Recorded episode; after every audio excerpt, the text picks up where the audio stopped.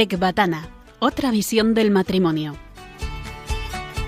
Con Aitor González y Marta Soto.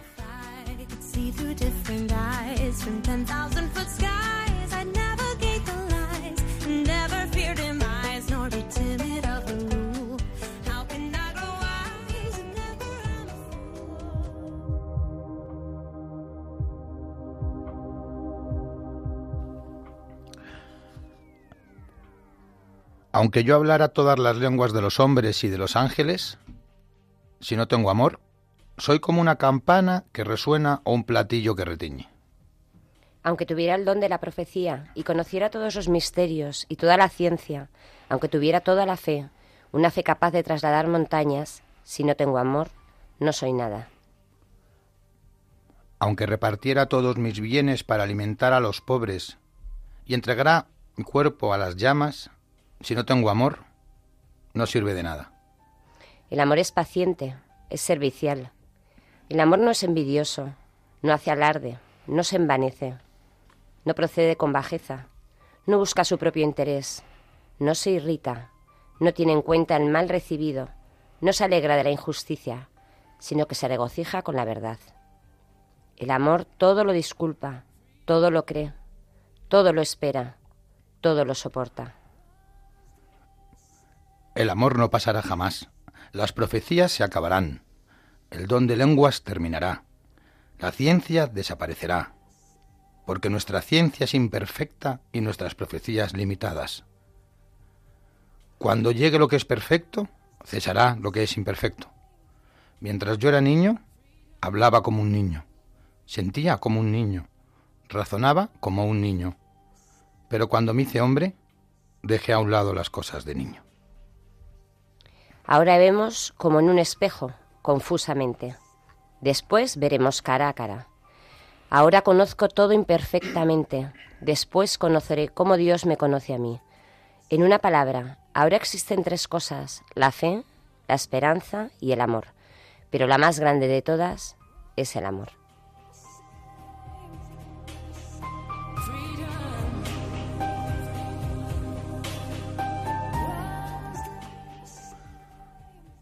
Soy Aitor de Marta. Y yo, Marta Aitor. Y estáis escuchando Ecbatana. Otra visión del matrimonio. Hola, buenas noches, ¿cómo estáis? Buenas noches, oyentes, ¿cómo estáis? ¿Qué tal el, el mesecito? Eh? el mesecito de la Virgen. bueno, es verdad, Marta, el mesecito de la Virgen, que la teníamos ahí en nuestra parroquia bien puesta adelante, ¿verdad? Sí, bueno, la quitaron el día uno. Eh, bueno, claro, el día uno, ¿no? sí. Bueno, bien. Pero ahí sigue presente, claro que sí, desde luego. Bueno, eh, os vamos a recordar el correo del programa, ecbatana.radiomaria.es. Bueno, y también recordaros que podéis escuchar los podcasts desde la propia web de Radio María, www.radiomaria.es. Bueno, y también a través de Spotify. Acabamos de escuchar eh, el capítulo 13 de la primera carta a los Corintios, que, bueno, es una pasada. ¿Eh, Aitor? ¿Qué te parece? Mm, mm, bueno, que ojalá fuera capaz yo de, de, solo hacer, vamos, media frasecita de la que ha dicho ahí. Sí, ojalá pudiéramos todos poner un poquito en práctica, ¿verdad, San Juan Pablo? Bueno, pues todo eh, esto mismo lo podemos aplicar en el matrimonio, pero al 100%. Mmm, Sabemos que es duro, que es verdad, que, pero bueno, sin paños calientes, si alguien se ha sentido identificado o identificada, si ve que su matrimonio no hay amor eh, o que no hay búsqueda de él, pues hay que levantarse, pero vamos, hoy mismo.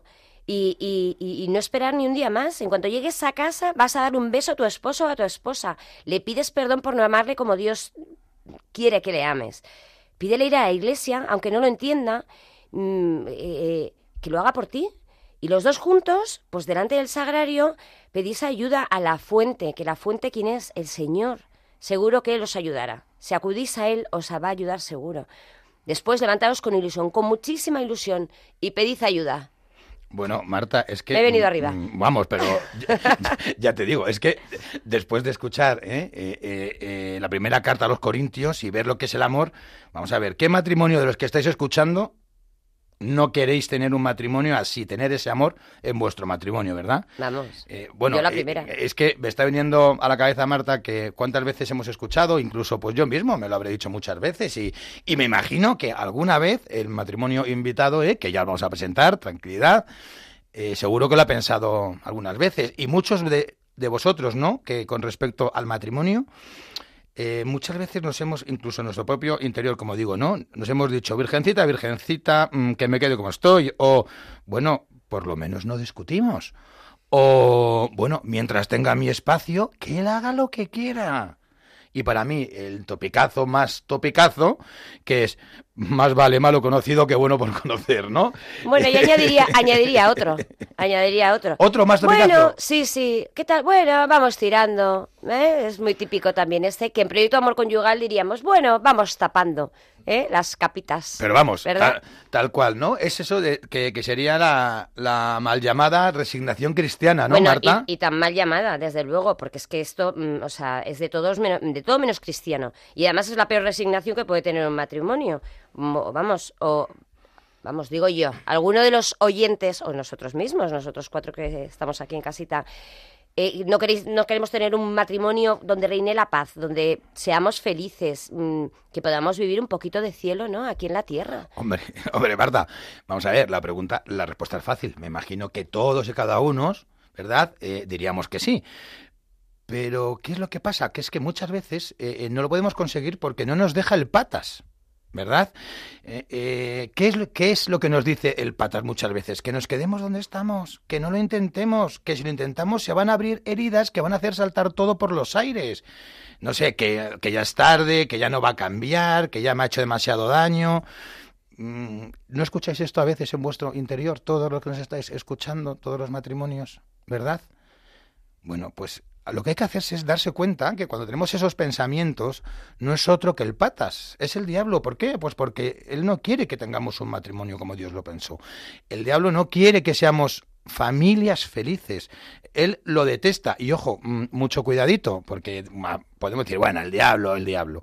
Bueno, es que el diablo es un ángel caído pero es que es un ángel, por lo cual ya solo por eso es bastante más listo que nosotros y tiene algunos añitos más que experiencia también que nosotros, ¿verdad? Sí. Eh, eh, y bueno, y por eso hoy en día, pues muchas veces, aunque mm, queremos tener este matrimonio, queremos tener este amor, pero pues mm, eh, muchas veces no lo, no lo conseguimos, pues porque el pata se sale con la suya. Es que, Aitor, es que esto nos ha pasado a nosotros, o sea, es que hace unos años es que no, no, nos dábamos cuenta. Ahora, ahora bueno, no siempre, pero nos damos más cuenta, ¿no? De vivir atemorizados por el patas. Es que siempre igual de manera inconsciente, ¿no? O sea, ahí parece que nos está siguiendo a pies juntillas y, y, y, es que no lo veíamos. Mm. Bueno, lo que, hemos, lo que hemos cambiado de unos años a esta parte es precisamente intentar poner en práctica esto que dice San Juan Pablo en la carta, ¿no? Eh, eh, porque es que solos no podemos. Hay que meter al Señor en medio en la ecuación, porque si no, mm, es imposible. Eso por un lado y por otro, vivirlo en comunidad, porque no es lo mismo estar solos que estar pues con tu gran familia, ¿no? De, y, mm, se experimenta de una manera completamente diferente. Nunca te abandonan. Te, mm, cualquier duda que tengas, siempre están ahí. Bueno, Marta, es que para mí eso ha sido el, eh, eh, uno de los grandes baluartes. Lo sé, lo sé. Eh, lo sabes bien. sí, pero te lo estaba diciendo a ti, pero un poco era para, para los oyentes, tú lo sabes seguro, que vivir en comunidad la fe a mí es lo que me está sosteniendo, ¿no? Bueno, obviamente me estás sosteniendo tú y otras herramientas y otras cosas que estamos haciendo, ¿no? Pero sobre todo el estar apoyado y estar viendo gente que está viviendo o que estás mm, eh, teniendo la misma transformación que, que estamos teniendo nosotros, como el matrimonio invitado de hoy, independientemente del punto en el que esté cada uno, pero ver que hay gente que está a tu lado y que tiene Mm, mm, bueno, pues esa misma inquietud y que está viviendo situaciones parecidas, pues la verdad que mm, a mí me ayuda muchísimo. Es que si no, al, al mes estaría frío. Otra sin vez, duda, sin duda. Y la generosidad, ¿no? O sea, que es que a veces son matrimonios que apenas conoces y es una generosidad impresionante. O sea, que es que es como no vas a dar tú lo mismo. Pero bueno, el caso, como te decía, Hitor, que nos pasaba hace años, nos seguimos cayendo, obviamente. O sea, caemos, pero nos levantamos. Nos levantamos y pedimos perdón. ¿Qué pasa? Que poco a poco... Alguno más rápido que el otro, ¿eh? Claro, poco a poco... Eh, no te quiero se, decir nada. Se va pidiendo ese perdón más rápido y se va uno levantando antes, pero es verdad que es una cuestión que, que, bueno, pues que hay que pedírselo al Señor y, y, en vez de pedirle tanto y exigirle tanto, ¿no? Pues ofrecerle esas caídas al Señor, pues para que nos dé esa gracia para vivir ese trocito de cielo en la tierra. Pues mira, que debe ser maravilloso. Sí, es que eso que dices, claro, es que para conseguir vivir ese trocito de cielo, eh, claro, muchas veces es que las cosas va, a sonar un poco así, ¿no? Pero no son gratis. ¿A qué me refiere? Esto, esto es como cuando, como cuando le preguntaron a Picasso que le preguntaron una vez y le dijeron, oye, eh, eh, ¿y tú sabes cuándo te va a llegar la inspiración? Y claro, Picasso dijo, "Mm, no, lo que depende de mí es que me pille trabajando, es decir, pintando, ¿no? Pues esto es igual. Dice, oye, es que quiero un matrimonio maravilloso, quiero ese amor que eh, habéis leído de la primera carta de los Corintios, quiero vivir ese trocito de cielo en la tierra. Claro, pero es que si no estás pintando, es decir, si no estás, si no estás en oración, si no llevas una vida de oración, de sacramentos, de cercanía al Señor, etcétera, etcétera. Claro, si no estás en el reparto de gracias, es decir, si no tienes el corazón mm, limpio, por ejemplo, ¿no? Y, y- y- y acudes a la confesión, etcétera, etcétera. Claro, mm, si no dejas espacio a que entre Dios, si no estás en el reparto de las gracias, porque no estás con frecuencia cerca de Él, pues no te van a llegar por tantas gracias, ¿verdad? Claro, y con un corazoncito esponjoso, para que caigan ahí ¿eh? y se impregne bien el corazón. Eso es. Bueno, pues vamos a presentar por fin, ¿no? A nuestros invitados.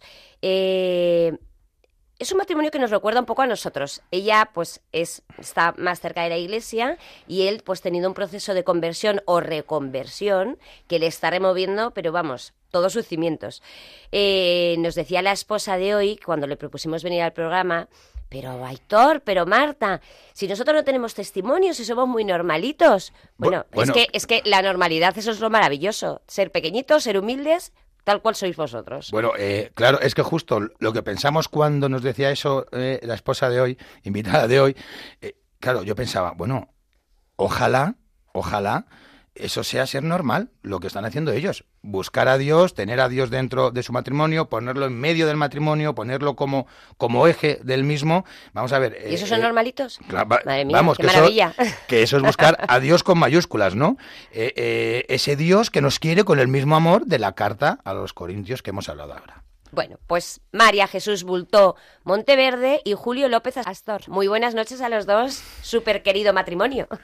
Buenas noches, matrimonio, ¿qué tal? Hola, buenas noches. Buenas noches, hola a todos. ¿Qué tal, chicos? ¿Cómo estáis? Muy bien. Muy bien. Eh, eh, tengo aquí, para que la gente lo vea, le, le tengo enfrente a Julio y me estoy acordando, nosotros nos hemos conocido, eh, hemos conocido este precioso matrimonio en, eh, en Medjugorje y me acaba de venir a la cabeza, eh, si da tiempo luego lo explico a los oyentes, lo de Julio 1, Julio 2, Julio 3, Julio 4, Julio 5, Julio 6... Julio 6 fue aquí en Madrid y Julio 7 es hoy. Eso Ya, es que son intervenciones que hace Julio, pues eso, como está muy tocado ahora eh, eh, eh, por, por, por el Espíritu Santo, ¿verdad? Y, y- y- y ha cambiado esa mirada, se le ha caído la venda, pues claro, es que tiene que estar todo el rato contándonos cosas. Sí. Y por eso le hemos traído hoy también a él y a su esposa, a María Jesús. Cuando te ocurre algo grande no puedes dejar de contarlo. Es que cualquier, cualquier ocasión es buena porque lo revives y eh, te encanta revivirlo porque ha sido un momento tan, tan, tan bonito que quieres estar siempre ahí. Y afortunados nosotros que estamos, hemos estado en este caso al lado para escucharlo porque nos ha maravillado. Y por eso les hemos traído aquí hoy, justamente, ¿no? Eso Para es. poder tenerles a solas nosotros ¿eh? y poder empaparnos de su testimonio.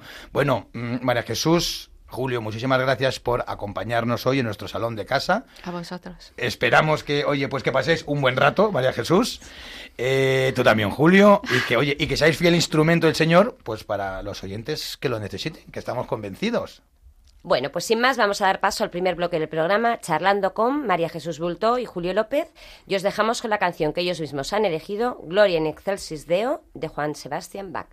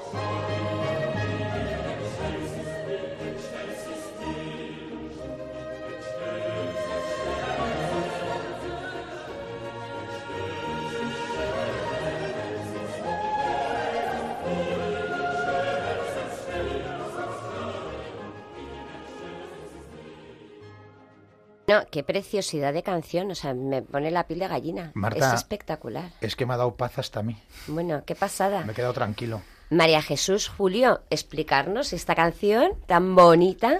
Tiene que haber algo detrás, ¿no, Marta? Hombre, tiene que haber mucho seguro. Porque la letra no la he entendido, pero lo demás sí. Bueno, la letra es Gloria a Dios en las alturas, eh, eh, pero es, es la música fundamentalmente eh, por lo que la hemos escogido, porque la música es de Bach. Y Bach tiene para nosotros una importancia muy grande en nuestra, no solo en nuestro matrimonio, mucho antes incluso de que nos casáramos, Sí. antes incluso de que fuéramos novios.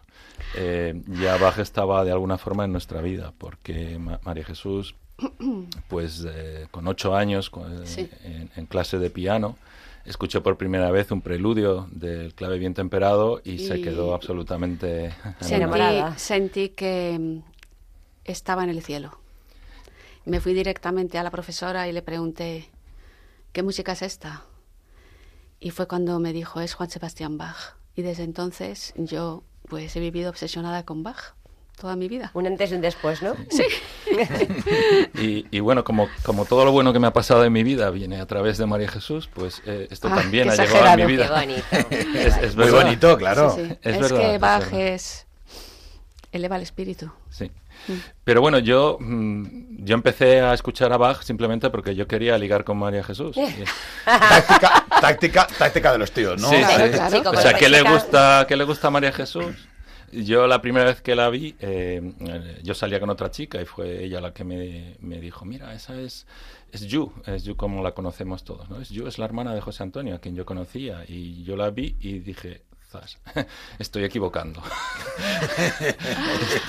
Eh, y, y bueno, eso fue en el verano del 81, ya ha llovido desde entonces, ¿verdad? Pero nosotros no empezamos a salir hasta el verano del 84. Digo el verano porque María Jesús es gallega, vivía en Pontevedra y yo soy madrileño, pero Sí. de raíces gallegas y nos conocíamos, nos veíamos en el verano. Entonces, era en el verano cuando yo hacía mis intentos. Eh, mm, durante, Fallidos, ¿no? Primeros fallidos. fallidos durante bastante tiempo. Dios mío. Porque bueno, de aquella se pedía para salir y yo en su día le pedí para salir. Y tú le dijiste que no, que Yo María le Jesús. dije mm, que me caía muy bien.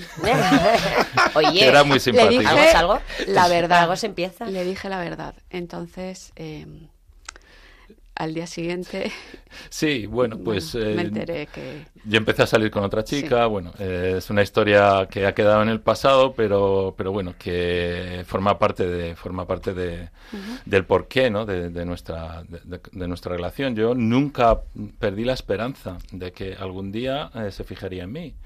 Y un elemento de, de ese intento era, bueno, pues, pues voy a poner a tocar un instrumento, ya que ella toca el piano, eh, pues nada, me compré lo más barato que hay, que es una flauta.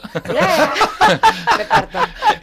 Y- ¿Travesera o normal? No, Normal, empecé, empecé eh, por la la flauta. de Lo más barato, normal. La típica de plástico de los colegios. La de clase de música, ¿no? Esa, esa. Y Sí, sí, nada, sí. y empecé a intentar descifrar lo que era una partitura y, y- y luego pues empecé a escuchar mucho a Bach. En el año eh, 85, ya cuando llevábamos un año saliendo, además fue el 300 aniversario del nacimiento de Bach y Fue- se, fue se lo máximo. se publicó mucha discografía de Bach y entonces Ya. pues fue cuando yo verdaderamente me empapé y decidí eh, que yo quería entender eh, lo que se cantaba en las, o sea, esta, esto que hemos escuchado, Sí. que además no lo hemos dicho, pero eh, esta, esta canción, esta pieza de música fue lo que sonó cuando entramos en la iglesia para, para casarnos. Ah, qué bonito. Eh, entonces por eso tiene también, dentro de lo que es la música de Bach, un papel muy especial en nuestro Pero Bach entonces será creyente. Bach era creyente luterano. Luterano. Eh, un ferviente luterano. Bach, eh, bueno, mucha gente no sabe que firmaba sus partituras con, una- con tres iniciales que no era su nombre, no, no firmaba JSB, sino SDG, que quiere decir Soli, glori, eh, soli Deo Gloria, solo a la gloria de Dios. Eh, Bach escribía eh, siempre mm, eh, pensando que lo que él escribía era simplemente eh, como un canal era un de- instrumento de Dios. del Espíritu Santo. ¿no? Qué bueno. Se nota en su música. Y, y bueno, yo de aquellas, pues decidí empezar a estudiar alemán por curiosidad. Y eso pues nos ha llevado después al resto de nuestra vida, lo, lo ha marcado porque hay curiosidades complicadas, ¿eh? porque la curiosidad del alemán, oye, tiene su no, no, es que menos mal que puso Bach, que si yo, eh, yo qué sé, que si pone los Sex Pistols o si, o si, o si, o si pone Iron Maiden y tal, no sé dónde hubieras acabado. Pues si le hubiera gustado los Sex Pistols a María Jesús, seguramente hubiéramos terminado ahí en, en, algún barrio marginal de Londres. Claro, cantando en el río, ¿no? En la frontera, ¿no? Sí, es verdad. Bueno, el caso es que, eh, bueno, como decía antes, mm, eh, María Jesús ha sido muy importante porque ha canalizado hacia mí eh, cosas muy buenas. También hay otra que quizá no tiene tanto valor espiritual, pero que también nos ha marcado mucho, que son los dulces. Pues el amor por la repostería. A mí también, a mí también me marcan los dulces muchísimo. que nuestro noviazgo siempre fue giro en torno a la repostería y a, Bach. Mm. Y cuando podíamos íbamos a todos los conciertos posibles. Eso era nuestro noviazgo. Y como vivíamos separa vivimos separados mucho tiempo, él con su familia en Madrid, yo en Pontevedra, estudiaba en Santiago, pues él, los fines de semana se los pasaba con su madre haciendo repostería. Ay, me parte. Sí, es que era, bueno, el hijo ideal. Doy, doy fe, doy fe, señores oyentes, porque comí el otro día unas galletas de limón que había hecho ah, Julio, que estaban espectaculares. Que se me había olvidado, de hecho nos llevamos a casa unas cuantas. Para, Claudia. Oye, y, y, en vuestro noviazgo, no sé si me estoy adelantando, me decís. No, por favor. Eh, eh, eh, bueno, ¿cómo, ¿cómo era vuestra relación con Dios? ¿Tenía relación con Dios y no era importante para vosotros. Íbamos siempre a misa, incluso a veces íbamos a misa diario. al principio. Em, yo sobre todo iba a misa diario cuando hice la mili, porque eh, yo la hice en la escuela naval. Sí, sí, sí, sí. Pero no vale obligado, eso no cuenta, ¿eh? No, no, no, es que era, no, es que te dejaban ir a misa y entonces no tenías que. Claro, claro, te librabas de. no tenías que hacer. Para evitar algo. No tenías que hacer la limpieza de, de, la camareta, ¿no? Entonces yo iba a misa todos los días. Estaba allí El señor se de todo, Julio. Sí, sentado tranquilamente, descansando, porque media hora de descanso en, el, en la jornada de la escuela naval militar, eh, cuando eres un aspirante, que eres el último de la fila, tienes que llegar cinco minutos antes a todas partes, pues media hora de descanso era fantástico. No, yo tenía, yo tenía fe, eh, pero era una fe, mm, era una fe de oficinista, era una fe, de, bueno, pues me la habían inculcado mis padres, eh, yo cumplía con los preceptos, con los mandamientos, eh, pero no, no iba mucho más allá. Y luego, pues, hemos vivido mucho fuera de España. Hemos vivido siete años en Alemania, cinco años en Zurich, en Suiza, y nueve años en Estados Unidos. Eh, de los 32 años que luego cinco, y, y, luego cinco años en Alemania otra sí, vez. Sí, sí, siete en total. Dos en la primera etapa y cinco hace relativamente poco. ¿Y la fe se lleva igual en todos los sitios? Pues eh, como tú decías, la misma? como tú decías, es muy importante el apoyo comunitario. Y eso eh, nunca lo hemos tenido porque Julio y yo, yo soy muy individualista y él también. Y bueno, sinceramente yo pensaba que nos bastábamos nosotros dos con Jesús, pero efectivamente hemos tenido como rachas, rachas eh, fervorosas, pero también a veces asociadas a un problema, a una situación familiar. Y cuando todo vuelve a la normalidad, pues sin querer se va estancando el agua y te vas enfriando otra vez, hasta que vuelve a pasar otra mm, cosa. Eso ha sido así, una constante en nuestra vida. y, bueno, el tener, estar en un país eh, donde se habla otro idioma. Otro idioma, pues no contribuye al, al fervor, a hacer una comunidad, aunque conoces a mucha gente de de tu país, una comunidad importante, pero la mayoría, pues yo creo que están todos muy desconectados, porque como también están por ahí, pues no veíamos ningún fervor. La vida del expatriado. ¿no? la vida del expatriado. Muy, muy particular. Muy superficial. Luego, bueno, pues cuando llega la hora de confesarte, pues es una barrera más. a todos nos cuesta confesarnos. ¿no? Bueno, pues, Hombre, pero casi es mejor en otro idioma, no te enteras lo que te están diciendo. lo que para uno, lo que para uno es una desgracia, para otros es otra virtud. El problema es ese, el problema es que tú no sabes lo que te estás confesando. mejor, mejor que no se entere sacerdote, yo lo digo y no, Perdona, que era broma, sí, bueno, yo, yo hablo, hablo bastante bien alemán y también bastante bien inglés y no el problema no es que no sepas hablar, el problema es que no es lo mismo conectar con un sacerdote en un idioma que no es tu idioma materno.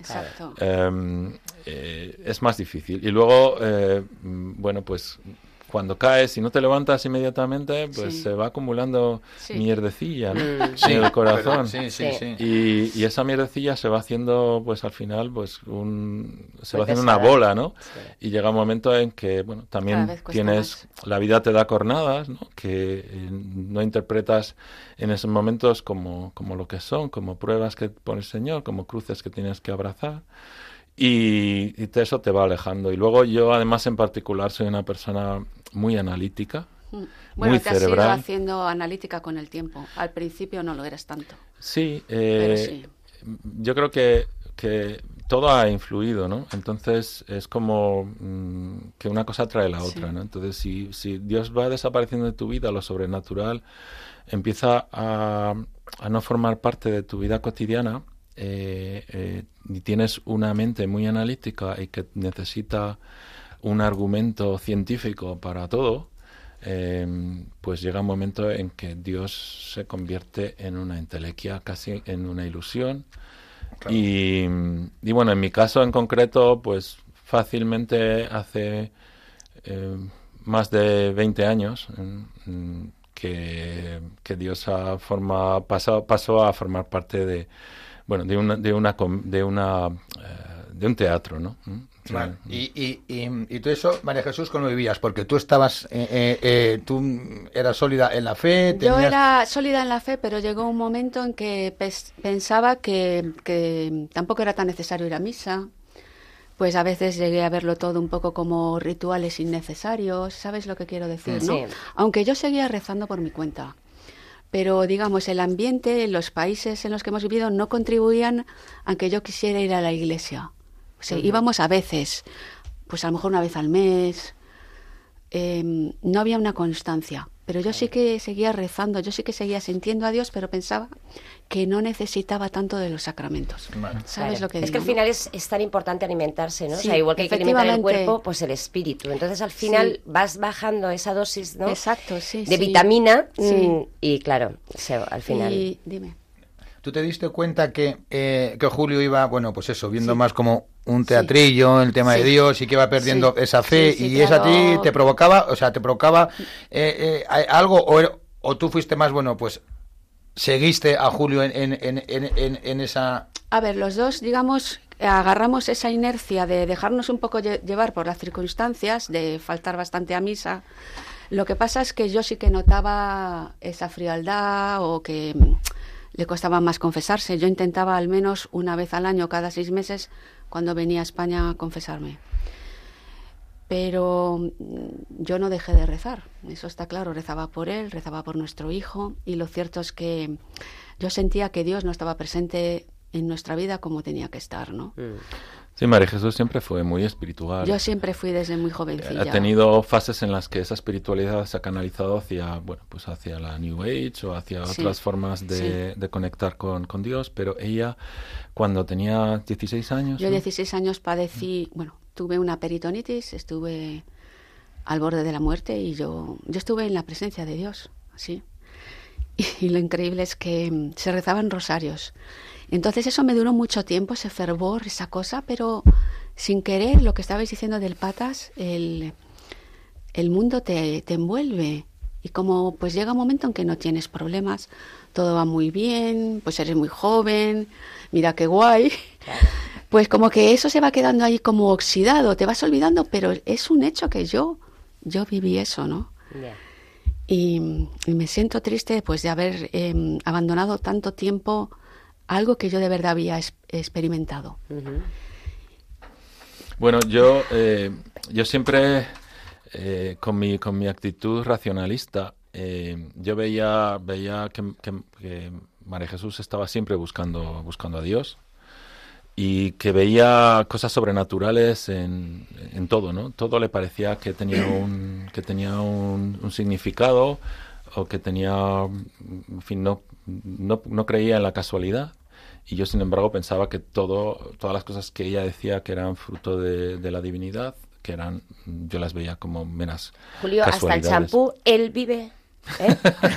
bueno, ese tipo, ese tipo de cosas, o ir por, ir por la autopista en, en Miami y ver un, un cartel que ponía Ah, sí. eh, eh, Heaven or Hell. You Choose, que es Sí. el cielo o infierno tú eliges, y, y ella enseguida capta- lo captaba como un mensaje de la divinidad. Me ¿no? encanta, me encanta. Yo soy muy María Jesús Bu- también, ¿eh? oye, Es que yo lo veía ese cartel todos los días y decía, está aquí para algo, efectivamente. Entonces es como que tú decides, escoges dónde quieres estar, en el cielo o en el infierno, ¿no? Claro Sí. que sí. Y, y el caso es que mm, yo había llegado a un punto, eh, porque esto es algo progresivo, mm, esto... mm, yo también tengo que decir que bueno, cuando yo perdí a mi madre, la perdí con, con 33 años. En el año 96 eh, mi madre enfermó de, de cáncer y en enero del 97 pues eh, falleció. Y para mí pues era, yo creo que como casi todos los chicos, además primogénitos, pues la madre es, es- es el mundo, ¿no? La mamá es la mamá, ¿no? Sí, Sí. sí, está claro. Y Madre solo ayuda. y yo no, no era tan consciente de eso hasta que, hasta que faltó ella, ¿no? Y, y bueno, pues yo entré en una cierta espiral de, no, no depresión clásica, mm, sino que yo empecé a sentir eh, crisis de ansiedad, crisis de pánico. Eh, empezó en, en Zurich cuando, pues en el año, pues eso, 96, cuando ella enfermó, antes incluso de que faltara. Eh, de repente empecé a sentir que como que me moría, que no podía respirar y, y bueno, pues era una crisis de un, ataque de pánico. Eh, entonces, eh, bueno, pues yo he estado tratado con antidepresivos durante bastantes años y eso hace que eh, te desconectes de tu... De la realidad. Te, te desconectas de tu De vida interior, de tus sentimientos, Mm. porque de alguna forma se crea una coraza en- alrededor de tu corazón eh, y bueno, sobrevives el día a día, no tienes, se van reduciendo la, la angustia, eh, pero, pero tampoco, mm, tampoco tienes una ventana abierta hacia el espíritu. Se reduce lo malo a la par que lo bueno, ¿no? Claro. Lo malo a la par que lo bueno. Yo esto afortunadamente lo dejé en el año, o sea, hace 10 años, que llegó un momento en que decidí que tenía que hacer algo, eh, tenía que hacer trabajo interior, pero fue un trabajo exclusivamente mm, meditativo, sin, sin Dios, ¿no? ¿Y cómo te das cuenta de que, te- que- cómo te pone esa luz en el corazón de tengo que hacer yo algo Pues interior? seguramente fue el espíritu, pero yo... Pero yo eh, también recuerdo que te, te presionaba, te bueno, decía no puedes seguir así. Vuelvo a decir, María Jesús siempre está detrás de todo lo bueno. Estar sobremedicado, eh, no, no. Sí. Yo quiero que vuelvas a ser el que eras antes, un hombre maravilloso. Y quiero recuperarte. Sí, María Jesús siempre, siempre ha sido mu- muy desconfiada de... Bueno, ella tiene dos carreras científicas porque es bióloga y es nutricionista, pero eh, precisamente, posiblemente por eso, eh, tiene cierto escepticismo hacia, hacia la farmacología y siempre piensa que hay que evitar eh, pues estar medicado si es Claro. posible. Y yo llevaba muchos años medicado. Y, y bueno, pues fue mucho, con mucho vértigo que yo empecé a, a hacer meditación. Eh, la meditación era, como digo, era, era simplemente intentar estar en el presente. Pero ahora sé que en el presente es donde vive Dios. Exacto. Entonces, eh, de alguna forma esto me fue preparando. Porque, porque eh, esta, este estar en el presente me fue sacando cada vez más de la angustia del futuro y, del, y de la tristeza del pasado La nostalgia. la, la nostalgia y centrándome poco a poco en el presente y preparando el terreno para lo que había de ocurrir más adelante, que bueno, pues fue esa conversión ah, que ocurrió hace, hace unos meses. Bueno, pues, eh, oye, justo, eh, porque estaba pensando, ahora digo, bueno, Maravilla. y ahora, oye, vamos a preguntarles justo por, bueno, eh, por esa gloria a Dios, vamos a preguntarles, y, bueno, y ahora contadnos, o sea, ¿qué, qué- qué ha pasado, cómo ha sido ese proceso de conversión o de reconversión, que me imagino que será tanto individual y eh, de vuestro matrimonio, ¿no? Porque Sí. me imagino que, vamos, obviamente, porque eso lo sabemos Marta y yo por experiencia, cuando realmente intentas poner a Dios, cuando realmente le intentas poner a Dios en medio, mm, es que, aunque no quieras, cambia tu matrimonio, porque es que Pues- cambia tu mirada a- a- a- hacia Julio, la de Julio hacia María Jesús, la mía hacia Marta y la de Marta hacia mí, ¿no? Entonces, contarnos ahora cómo ha sido ese proceso de ese o acercamiento o reacercamiento a, a Dios y cómo han fluido en vuestro matrimonio. Y os preguntaremos anécdotas que sabemos, ¿eh? O sea, que si no nos las contáis, os las Sí. vamos a sacar nosotros. que Pues, sepáis. eh, nosotros llegamos a vivir hace en 2021, ¿no? A 2020. 2020 llegamos de, de Alemania a Madrid, de Frankfurt, y mm, pues mis- y mi cuñada María, que es un cielo, Damos mi fe, hermano. damos fe. Hombre, perdona, perdona, Pues, un inciso. Vamos es a saludar a, María, eh, a Quique María, Sí, a- por favor. Que hoy en honor a él, casi, ha sido casualidad, pero parece que, que es que ha sido en honor a él porque hemos quitado un bloque del programa ¿Ah, sí? y, y- y entonces en ese bloque arrancamos con una canción que no es santo de su devoción y siempre nos dice que por qué no la cambiamos. Es y justo verdad. hoy que venís vosotros ha sido casualidad. Que se cambia. eh, Dios se ha cambiado Dios y ha puesto, ¿no? Sí, Dios Exacto. irá. Perdona, que te he Pues acordado, María no, Jesús. nada, que María fue la que me dice, oye, Yu, ¿por qué no te unes a un grupo de oración de madres? Y pues yo estaba, la verdad, un poco desconectada en Madrid después de tantos años fuera, apenas conocíamos a gente, tenemos ayu- am- amigos, pero sabéis cómo es todo en Madrid, que tienes que, para quedar, pues bueno, es muy complicado, ¿no? Y dije, bueno, pues venga, me animé. Eh, vino ella conmigo la primera vez y ahí pues conocí a una gente maravillosa y ya como que me, me enganché, ¿no? Y al segundo o tercer día eh, recuerdo que la coordinadora del grupo, no sé si puedo decir el nombre, Sí, Sí. Monse, que Sí. me, me habló enseguida de... Monse, Monse, Monse de Vicente. Exacto. Monse ha pasado por aquí dos veces Ha ya. pasado Vicente y Monse ha pasado por aquí. Eh, sí, Tres veces. me Tres. habló, sí, me habló enseguida de animaos a venir a Medjugorje. Se quedó un poquito así y me habló también del, del rezo del rosario. Me dijo, mira, no hay nada mejor para unir a la familia que rezar a diario el rosario. Venga, tú ahora proponte rezar todos los días el rosario. Y yo me acordé que cuando yo estaba en el club del Opus Dei, pues que lo rezaba todos los días. Y dije yo, ¿por qué no? Entonces eh, empecé a rezarlo y un día le comento a Julio, pero al- a, los pocos días, oye, ¿qué tal si cuando salimos a pasear a Sherlock, que es nuestro perro, ¿por qué no rezamos el rosario? Famoso, pues es que, es, que no, es que no puedo parar de hacer incisos. Lo siento. Sherlock, es que no sabéis lo que ha sido. Es que. eh, hem- Vino hemos- a Medjugorje, Vino Sherlock. a Medjugorje, pero es que tenía casi, casi, os digo que casi, casi tenía sitio en la mesa.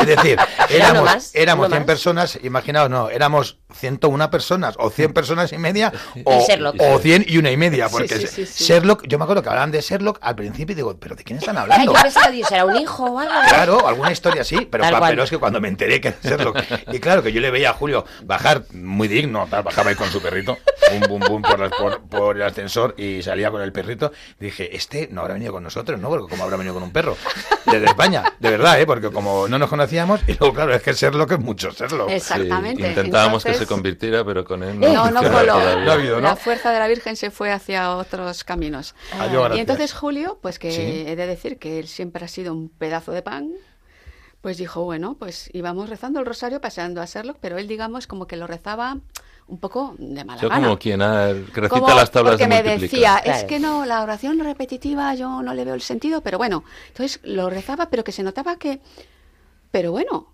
efectivamente empezamos a rezarlo, tal, tal, tal, poco a poco, poco a poco, y mm, a los, yo qué sé, dos o tres meses, ¿no? En junio, Sí. Bueno, antes de eso, tú hiciste un seminario de vida en el espíritu Ah, es en, verdad. Sí, en, sí. la- en Rozas, en el seminario de Rozas. Sí, sí, eso un fue seminario en el que, marzo, en en el que marzo. se coló. eh, Me colé, sí, con el padre Antoine. Se coló Ah, porque claro. era un seminario para que era para menores de 30 años y entonces, además entonces no se coló, a ver, eh, pero vamos a ver, Julio, Pelota. macho. Es Nadie, nadie diría que tienes ni uno más. con 32 o 33 ya estás por encima.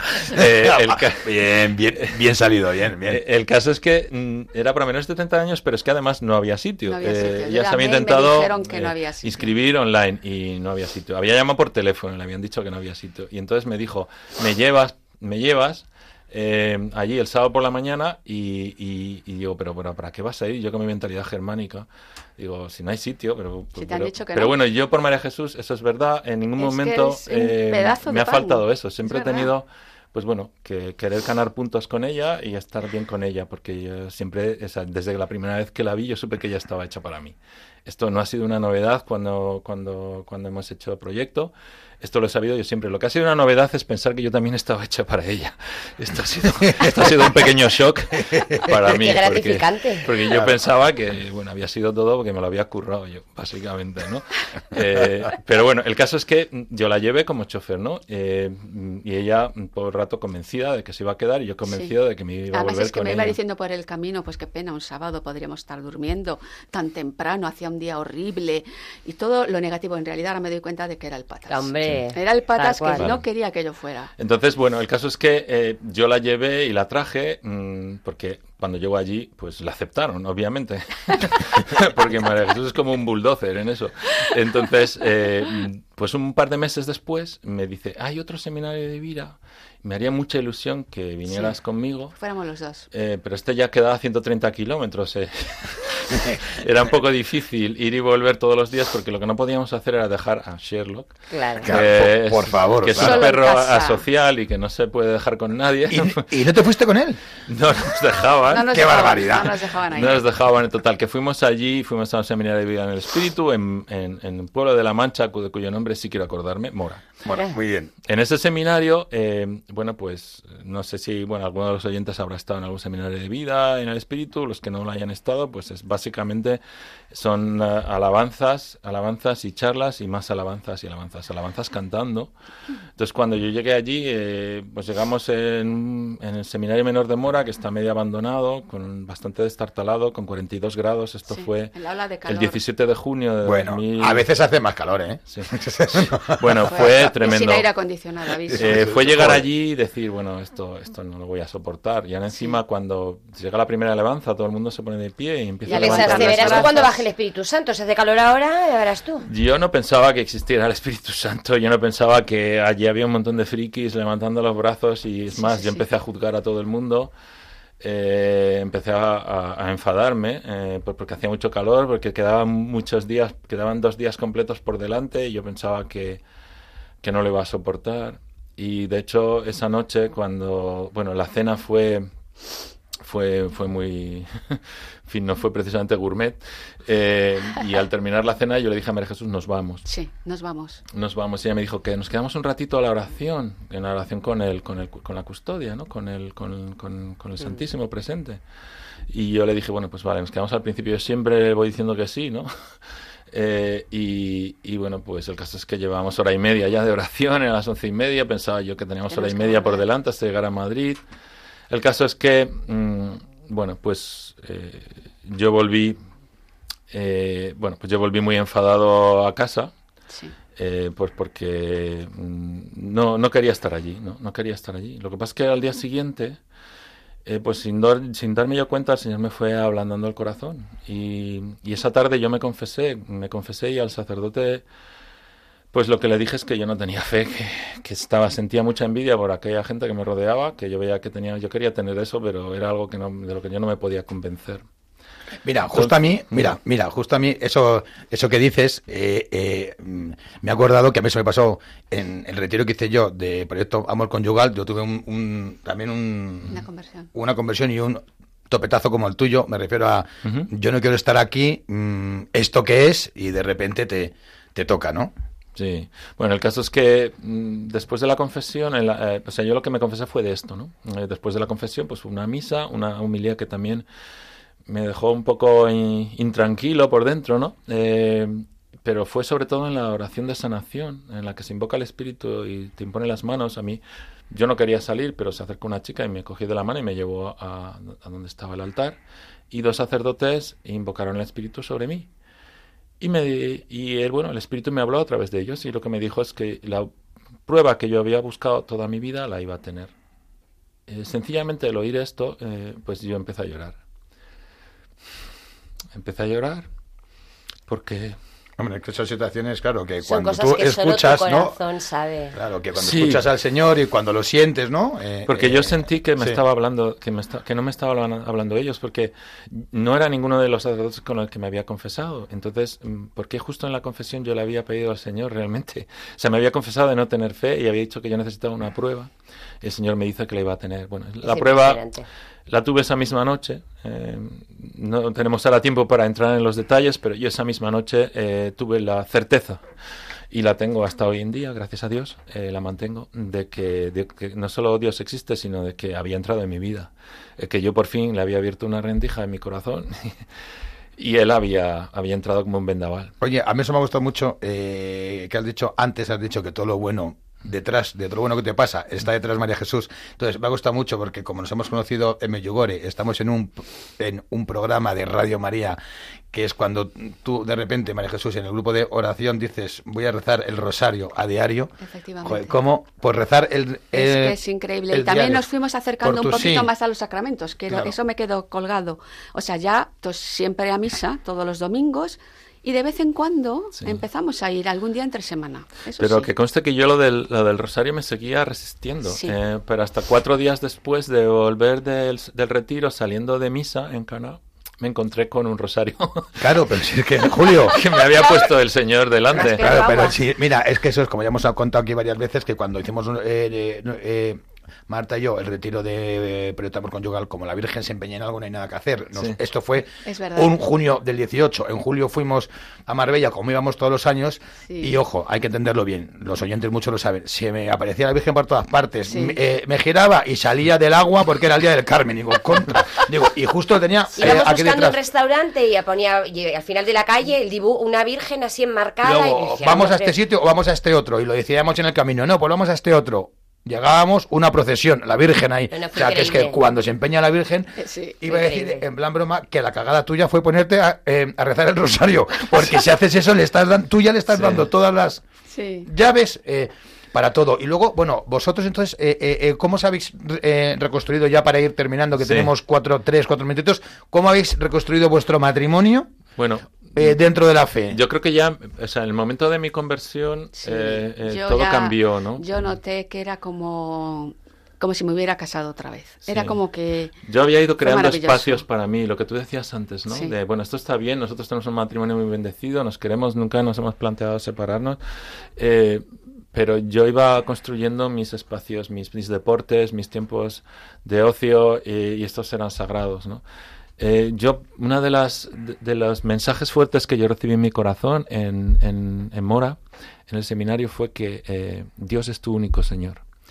Él reina en tu corazón y todo lo demás es secundario. Sí. Eh, todos mis deportes, mis, mis equipos de mis, mis béisbols, sí, mis, mis, mis- mis cosas raras, ¿no? Todo esto es, es secundario. Entonces, ahí ya empezamos a... Pero luego cuando fuimos a Medjugorje, que Sí. también fue, eh, bueno, fue muy bendecido porque conocimos a mucha gente de proyecto, todo el grupo había hecho proyecto menos nosotros. Entonces, bueno, pues es- eh, tuvimos la fortuna de que, eh, bueno, pues la Virgen quiso que hiciéramos el seminario, perdón, el, retiro de proyecto el 7 de octubre, mm, poco después de volver de Medjugorje. Allí descubrimos otra dimensión del matrimonio. Descubrimos que no somos dos, que somos tres. Nosotros, yo había ya restablecido una relación con el Señor, pero una relación personal, Sí. u- biunívoca. Y en ese momento me doy cuenta de que no, de que mi vía de salvación es a través de María Jesús y también la suya es a través mía. O sea, porque además, hacía meses habéis hecho Emmaús, eh, eh, hacía un mes o mes y- eh, Emmaús lo hice yo. Ah, vale, tú, ah, vale, Yo o sea, no he tú hecho no. Ah, vale, no ah, ah, vale, vale, Hizo vale. el seminario de vida. Vale, perdona, justo, juntos. es verdad, hiciste el seminario de vida en el espíritu, unos meses después fue usted eh, A A Medjugorje. A Medjugorje, pero eh, habéis encontrado eh, la dimensión del matrimonio eh, en un retiro de matrimonios, ¿no? Y, está. y Y qué es lo hemos que os ha empezado aportado. ayer Lo que- la lo que prim- nos faltaba. el grupo de catequesis hemos empezado ayer. Es que no, el Señor nunca deja de sorprender, ¿no? O sea, parece que vas descubriendo y siempre hay uno más. de lo- Bueno, yo creo que ya lo he encontrado. Pues y llega no. proyecto y dices, o sea, que, Sí. que- Sí, sí, sí, qué sí. pasada, Sí, ¿no? oye, que los oyentes ya saben que hablamos mucho de Proyecto Amor Conyugal, porque es la realidad en la que estamos Marta y yo involucrados, pero que hay muchas realidades de la Iglesia Sí. de matrimonios Sí, sí, sí. maravillosas, Por ¿no? supuesto. Pero. ¿cómo te orienta, cómo os orienta Da igual el, cómo se llame. el- el Señor a vuestra vocación, pero a Por- vuestra vocación eh, dentro del matrimonio? Yo tengo ¿no? que decir, porque bueno, está en, está en las escrituras, ¿no? Pues sus frutos los conoceréis. Para nosotros, eh, conocer, a, entre otros, a vosotros y a muchos otros matrimonios en Medjugorje fue exactamente eso, ¿no? Conocer el proyecto a través de sus frutos. Nosotros mm, lo comentamos el primer día, esto es especial y nosotros queremos estar en esto. Claro, ¿qué frutos eh, ya nos queda un minutito? ¿Qué frutos o qué herramientas o qué estáis haciendo después de eh, eh, ver el, mm, eh, el matrimonio como una vocación de los dos? ¿En qué Eh, se materializa? Claro, eh, decir? eso es justo. Gracias, Pues, Marta. Es- gracias. esa es mi ayuda adecuada. ¿Cómo se materializa? ¿Qué estáis haciendo distinto? ¿Os veis distintos? ¿Ahora le ves guapo a Julio? ¿Todavía Eso- no? eso siempre. ¿Todavía no? Ah, sí, eso siempre. Hasta que un día se me ocurre afeitarme la barba. Claro. Eso siempre no, pero lo que sí que es cierto que une muchísimo y que no hacíamos antes es Eh, la oración conyugal. O sea, aunque rezábamos juntos el rosario. La joya de la corona. Pero la oración conyugal es algo, algo muy especial. ¿Qué es ¿eh? para vosotros, Laura? ¿Cómo, ¿Cómo hacéis? Si se puede saber un poco cómo es la O cómo oración lo conyugal. Bueno, ¿Cómo- pues cómo se invocamos a- al Espíritu? Santo. El Sí. Espíritu Santo eh, Sí. está, eh, bueno, pues está en medio de nosotros siempre, ¿no? Pero lo invocamos de manera especial. Leemos una lectura que una veces es la lectura del día y otra vez es una lectura al azar, que dejamos que el Espíritu nos diga qué, Sí. qué es lo que qué es lo que tenemos que leer. La leemos, ten- estamos un rato meditando cada uno de, de los dos eh, por separado, digamos, sobre la lectura y luego ponemos en común Sí, lo lo que que lo que nos- ha inspirado el Espíritu y qué podemos qué enseñanzas podemos sacar de esa lectura que nos dice sobre lo que ha pasado en el día normalmente lo hacemos por la por la tarde eh, por la noche delante de solemos hacerlo delante del sagrario después de misa eh, que vamos a las 8 de la tarde y, eh, y bueno, descubrimos, descubrimos cosas en la, en la oración que, que, bueno, que normalmente no descubriríamos, ¿no? Porque lo, lo ponemos ante Dios como si estuviéramos solos delante de Él, ¿no? Y, y bueno, mm, eh, no, no, el tiempo varía, lo que nos va guiando el Espíritu. Y no hemos, yo creo que no hemos dejado de hacerla casi ningún día desde que volvimos del retiro. Se ha convertido en él. Y luego otra cosa que hacemos es pedirnos perdón por la noche. Sí. ¿eh? Y simplemente pedirnos perdón, mm, sin saber muy bien por qué a veces. Maravilloso. Oye, maravilloso, qué fin de qué fin de testimonio, ¿no? Oración conyugal y pedirnos perdón, a veces incluso sin saber por qué, simplemente si le ha ofendido algo a mi esposo y a mi esposa, te pido perdón. Bueno, María Jesús, eh, Julio, muchísimas gracias por, por este te- testimonio. Es maravilloso ver cómo, bueno, pues Dios está, cómo luego puede haber un momento más de tibieza, cómo eh, eh, si uno no le cierra las puertas, cómo él entra a saco, entra como un torrente, como un tsunami, ¿no? Sí. Eh, Claro, y cómo la Virgen nos va llevando por ese camino, ¿no? y que a veces nos ve- salimos un poquito, pero luego nos redirige otra vez. que es maravilloso, ¿no? Y, y ver ahora cómo os sostiene la Virgen y el Señor como, como matrimonio, bueno, y, y- y en el tiempo que os estamos viendo, joder, pues es un ejemplo mm, para, eh, para todos. Testimonio. Espectacular, ¿verdad, Marta? Sin duda. Bueno, pues vamos a dar paso al tercer bloque del programa, el propósito, a ver que no tienen preparados, María Jesús y Julio. Bueno, os vamos a dejar primero con la canción Solo si es contigo, de Bombay y Bebe.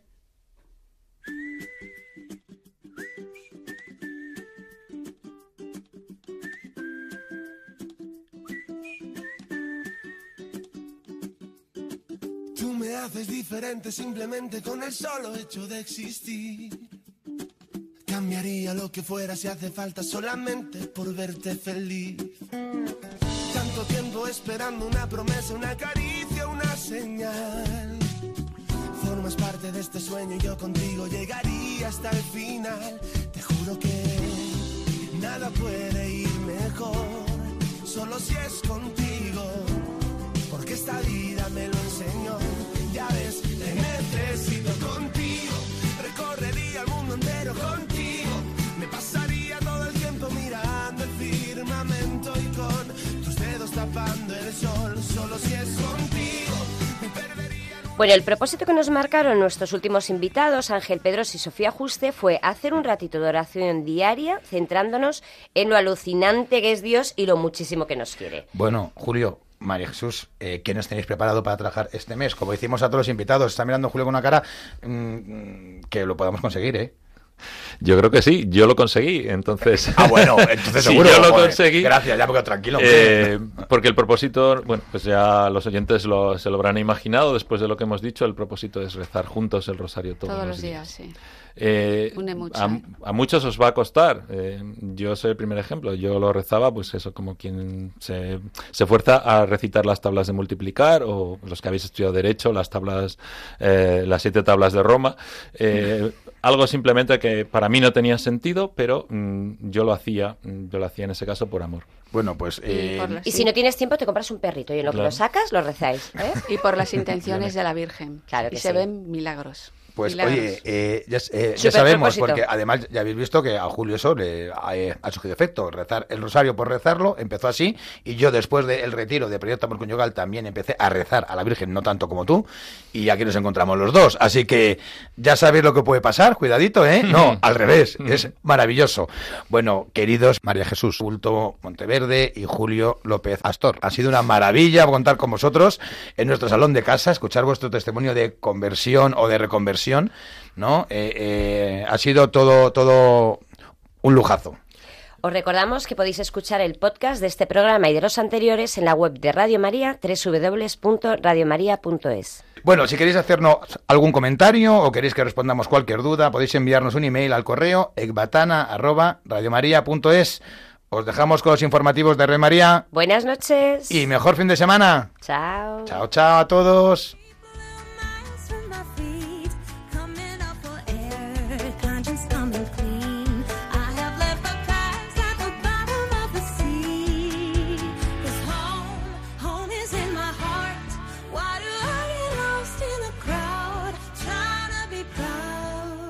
Así concluye Ecbatana, otra visión del matrimonio, con Aitor González y Marta Soto.